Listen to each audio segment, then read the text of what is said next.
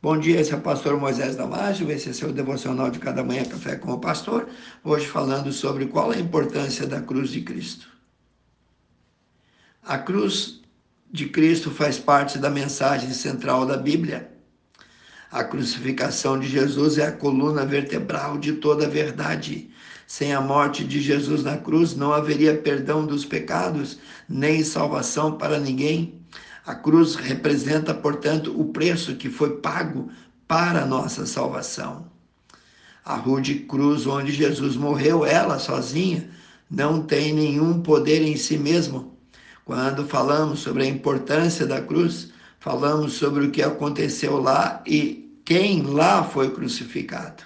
Assim, a cruz nos lembra de que Jesus fez por cada um de nós do que ele fez por você, do que ele fez por mim, mas ela mesma não pode ser adorada, mesmo porque não adianta nada ter uma cruz pendurada no pescoço ou em outro lugar se o coração está vazio. Mas infelizmente assim que muitos andam por aí. Medite sobre isso.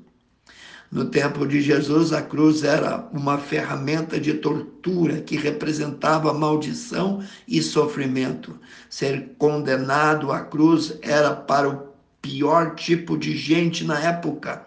Era reservado apenas para essas pessoas que tinham feito coisas abomináveis, terríveis, insuportáveis. Além disso, entre os judeus, ser pendurado no madeiro era sinal de maldição. Leia lá Deuteronômio 21, 22 e 23. Para receber esse castigo, a pessoa deveria ter feito algo realmente horrível, apavorante, muito ruim. Então, por que ele, Jesus, foi crucificado? Bom, na cruz, Jesus levou toda a maldição dos nossos pecados. Jesus é o Filho de Deus, perfeito e sem pecado. Ele não merecia castigo nenhum, muito menos uma morte na cruz. Sua morte também não foi apenas uma triste injustiça. Seus inimigos conspiraram para matá-lo.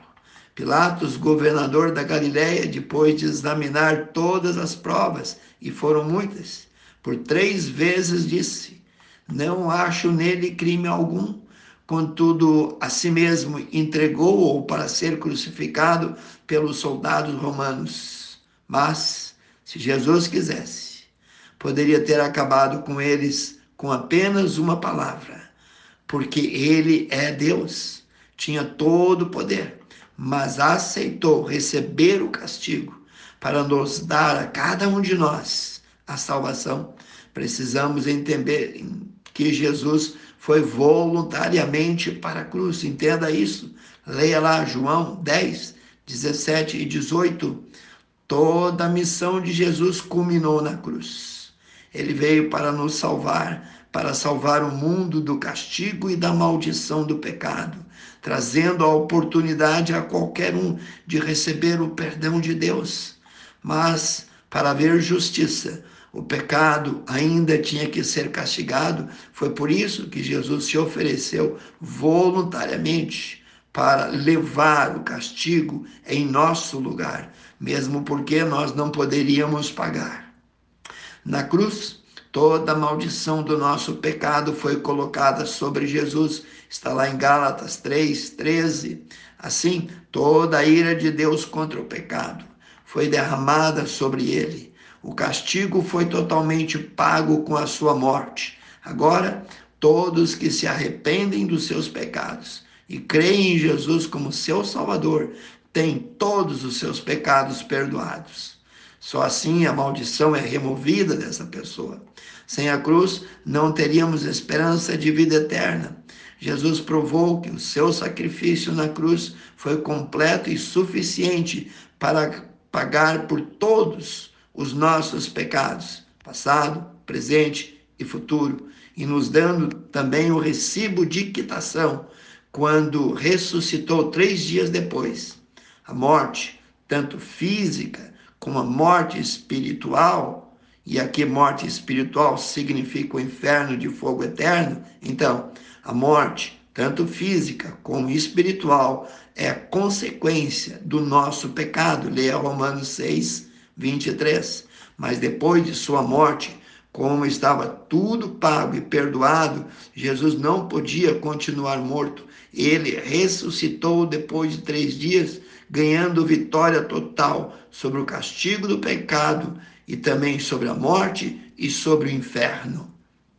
Graças à vitória de Jesus na cruz, cada pessoa hoje que crê nele recebe a vida nova, a vida eterna, livre da escravidão e da maldição do pecado, ou seja, livre da condenação. Quando cremos em Jesus, nossa velha vida, nossa velha natureza foi lá na cruz pregada e nós ressuscitamos espiritualmente. Leia 1 Pedro 2,24. Para o crente, a cruz nos mostra que a morte não é o fim, por piores que as coisas possam ficar. Se alguém já recebeu Jesus como Salvador, um dia seu corpo também vai ressuscitar, tal como Jesus fez para nos mostrar com Ele a sua glória para sempre. E para lá, em companhia dele, nós vamos viver eternamente. Pense nisso. Quero orar contigo, precioso Deus e eterno Pai.